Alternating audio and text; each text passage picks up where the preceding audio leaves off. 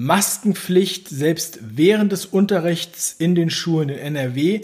Die Schlagzeile hat das Land erschüttert. Auch in Bayern ist sowas jetzt angedacht und wahrscheinlich werden weitere Bundesländer folgen.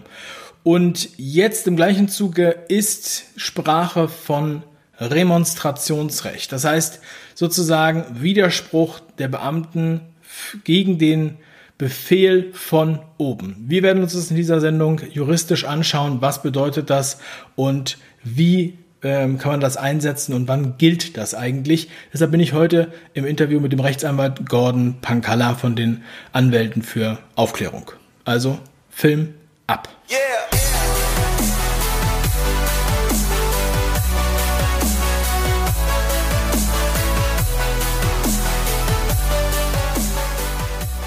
Es hat sich wieder viel getan im juristischen Deutschland. Und deshalb habe ich mir heute wieder juristischen Beistand geholt und habe eine Schaltung hier in die wunderschöne rheinländische Natur zu Gordon Pankalla. Hallo Gordon. Ja, hallo Dave. Äh, ich muss dich direkt korrigieren. Ich bin hier in Siegen. Äh, das ist, was ist das, Siegerland oder ist das schon Hessen? Und wir haben hier ein Meeting mit den anderen Anwälten für Aufklärung, um uns so ein bisschen besser zu strukturieren, äh, weil wir sonst in Anfragen und so weiter untergehen, um, um das mal so zu kanalisieren besser. Deswegen sind wir hier äh, abseits der Stadt, um ein bisschen, mit bisschen Ruheplanung zu betreiben. Okay, großartig. Ähm, das nehmen wir so zur Kenntnis. Und ähm, ich habe heute mit dir diesen Termin vereinbart, weil ich gesagt habe, wir müssen nochmal sprechen über ein Wort, was jetzt öfter uns äh, vor die Flinte kommt, was viele vorher noch gar nicht gehört haben. Es ist das Remonstrationsrecht, Remonstrationsrecht. Mhm. Was Beamte haben, da kannst du uns vielleicht gleich nochmal mehr zu sagen. Erst hatte äh, zum Beispiel, ähm, ja, Bodo Schiffmann hatte das in einem Video erwähnt und hat gesagt, ihr müsst was tun und immer lauter werden die Stimmen. Ja, und deswegen habe ich gesagt, äh, vermuten bringt nichts. Wir brauchen da eine rechtssichere Auskunft und deshalb bist du heute hier. Sag doch mal bitte, Gordon, ähm, du als Anwalt, also Remonstrationsrecht, wie, wie sieht das aus? Was steht da drin? Was bedeutet das? Ja, das äh, äh, sogenannte Remonstrationsrecht oder auch genannt Remonstrationspflicht äh, ist speziell für Beamten gedacht. Es steht im 63 Beamtengesetz drin. So geht es darum, dass ein Beamter für seine Handlung auch selber verantwortlich ist. Das heißt, wenn er sein Vorgesetzter ihm jetzt sagt, mach das, und er macht das, dann ist er für sein Tun eben verantwortlich. Da reden wir beispielsweise von Lehrern auch, Verbeamteten oder Polizisten. So, und um sich da selber dann aus der Haftung sozusagen rauszunehmen, wenn er denkt, dieser Befehl könnte rechtswidrig sein, müsste er seinen Vorgesetzten nochmal um Bestätigung bitten. Äh, das heißt, er sagt dann, wenn ich das jetzt wirklich mache, dann bitte ich aber nochmal um Bestätigung, dass das in Ordnung ist. Sonst würde ich es so nicht umsetzen. Und wenn der Vorgesetzte dann immer noch sagt, äh, nee, also ich bin der Meinung, es muss gemacht werden, wenn Sie anderer Meinung sind, dann müsste sogar der nächste höhere Vorgesetzte da noch befragt werden. Und wenn der dann auch das Go gibt, ist der Beamte dann praktisch raus. Ja, äh, das kennt aber auch eine Grenze. Und die Grenze ist da, wo es um klare Rechtswidrigkeiten, um Straftaten sozusagen geht. Das bedeutet, auch wenn die Vorgesetzten bestätigt haben, und es ist eine Straftat, dann muss der Beamte sagen, mache ich nicht. Ich gebe mal ein Extrembeispiel.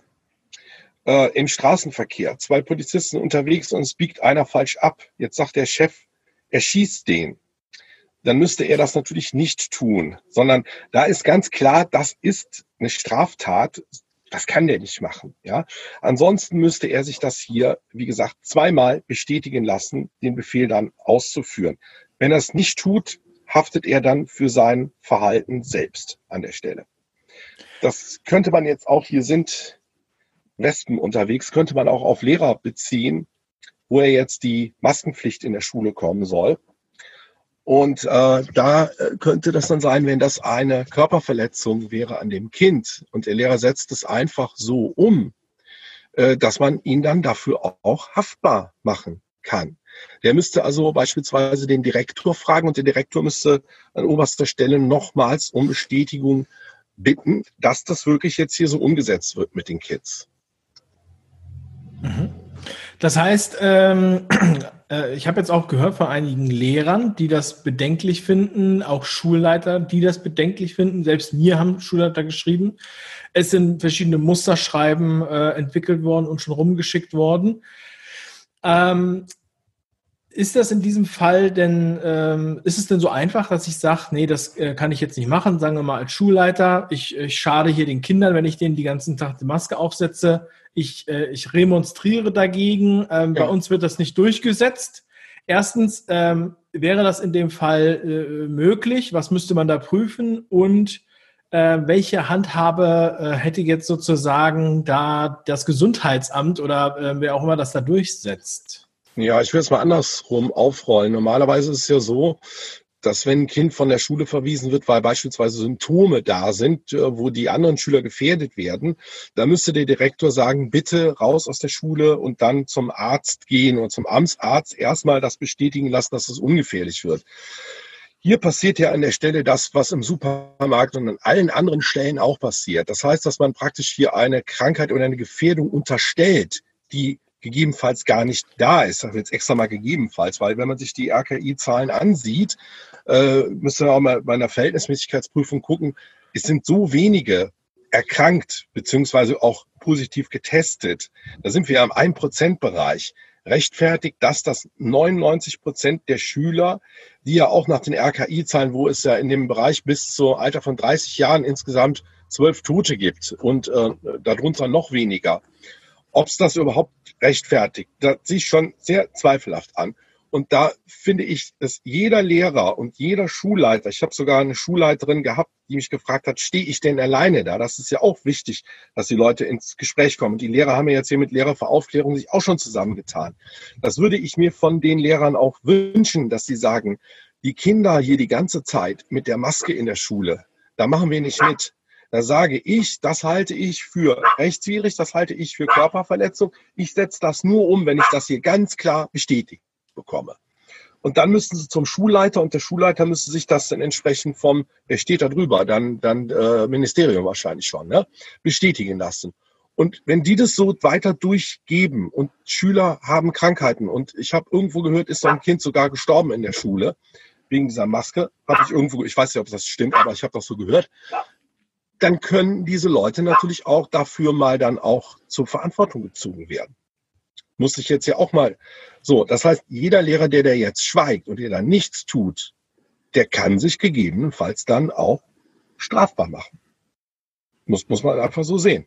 Also äh, ich kenne aber viele Kollegen und das ist immer auch diese Massenproblematik, die sich nicht trauen, weil sie wissen ja nicht, was denkt mein Kollege die sich da noch nicht trauen. Und deswegen ist das toll, dass sich die, die Lehrer an der Stelle ja auch jetzt äh, vernetzt haben und austauschen, weil in der Gemeinschaft, genauso wie bei Anwälten oder bei Ärzten, äh, ist es halt einfacher, dann auch mal zu sehen, ich sage meine Meinung und sehe, ich stehe nicht alleine da, sondern ich habe Feedback von meinen Kollegen, die unterstützen mich. Das ist hier viel wichtiger als die rechtlichen Aspekte. Und die rechtlichen Aspekte ist eben gegebenenfalls auch Strafbarkeit für solche Anordnungen dann. Ja, vielen Dank, Gordon, für diesen Einblick, dass man ein bisschen besser versteht, was hinter diesem Wort eigentlich steckt. Ähm, also nochmal ein Appell an alle Beamten, die sich jetzt angesprochen fühlen, seien es ähm, ähm Lehrer oder Schulleiter oder auch äh, Polizisten oder, oder ähnliche dass sie einfach da äh, auf Nummer sicher gehen, sich das schriftlich holen, ähm, auch sozusagen Kritik auf dem Weg äußern, beziehungsweise das in Frage stellen. Ich denke auch, dass es auf dieser per persönlichen Ebene, die ja dann dadurch entsteht, ja, diese persönliche Haftung auch, äh, die ausgerufen ist, ähm, dass man dadurch ja sehr viel mehr erreichen kann. Das war auch äh, meine Idee bei meinem Aufruf wegen der Friseure zum Beispiel, als, als Beispiel für, für verschiedene Branchen. Ja, also ähm, ich werde schauen, dass ich diese Lehrer auch noch verlinke, wenn ich die finde, die Lehrer für Aufklärung. Und Gordon, mhm. ich danke dir. Ich wünsche dir und deinem äh, Team das Beste. für den äh, Anwälten für Aufklärung, dass ihr das gut organisiert ja. und äh, dass ihr möglichst einen großen Effekt auch habt mit eurer Arbeit. Ja, ich kann auch einen Hinweis vielleicht zum Schluss geben. Äh, ich habe gehört, dass der Ralf Ludwig äh, da am Arbeiten ist an einem Download, ich glaube bei Klagepaten, wo entsprechend die Schüler sich diesen sagen wir mal, Befehl ja, des Lehrers auch quittieren lassen müssen. Dass der Lehrer hat mir jetzt befohlen, ich soll hier acht Stunden die Maske aufziehen. Damit will man natürlich auf die Lehrer auch ein bisschen Druck ausüben an der Stelle. Das sage ich ganz klar. Aber äh, dass Schüler, die jetzt hier überhaupt nicht krank sind, stundenlang bei 35 Grad Hitze diese Maske aufziehen müssen. Ich glaube, da sind wir eine große Mehrheit, die sagt, das ist völliger Unsinn, was da jetzt passiert. Wobei diese Maske ja vom medizinischen Sinne offensichtlich nach der Mehrheit der Mediziner keine große Auswirkung hat. Das ist, für mich ist die Maske ein politisches Statement. Und wenn man jetzt schon Kinder dazu zwingen möchte, äh, politische Statements abzugeben, dann finde ich, wird es hier echt, äh, ist, ja, jetzt muss ich einen Begriff mal suchen, zumindest mal haaresträubend.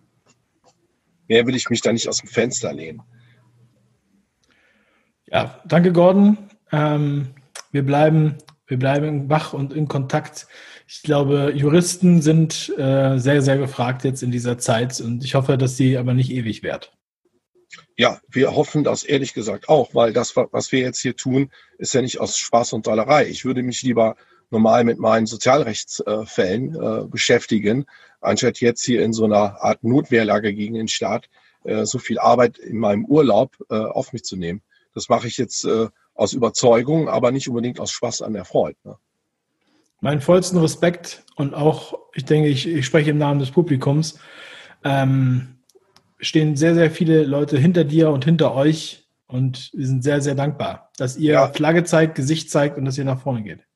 Wir brauchen halt leider noch ein bisschen Zeit zur Planung. Da sind wir jetzt gerade dran, deswegen haben wir uns hier getroffen, äh, weil wir die Sachen ja auch kanalisieren müssen. Wir müssen halt Gruppen äh, zum Thema Arbeitsrecht, zum Thema ähm, die Maske, äh, zum Thema Quarantäne, dass wir da Spezialisten immer drei, vier Leute zusammenkriegen, die sich intensiver beschäftigen und da auch besser dann informieren können in Zukunft. Das ist sehr wichtig und diese Planung betreibe ich jetzt gerade hier. Danke, Gordon. Viel Erfolg dabei. Bis zum nächsten Mal. Bis zum nächsten Mal. Ciao. Ciao.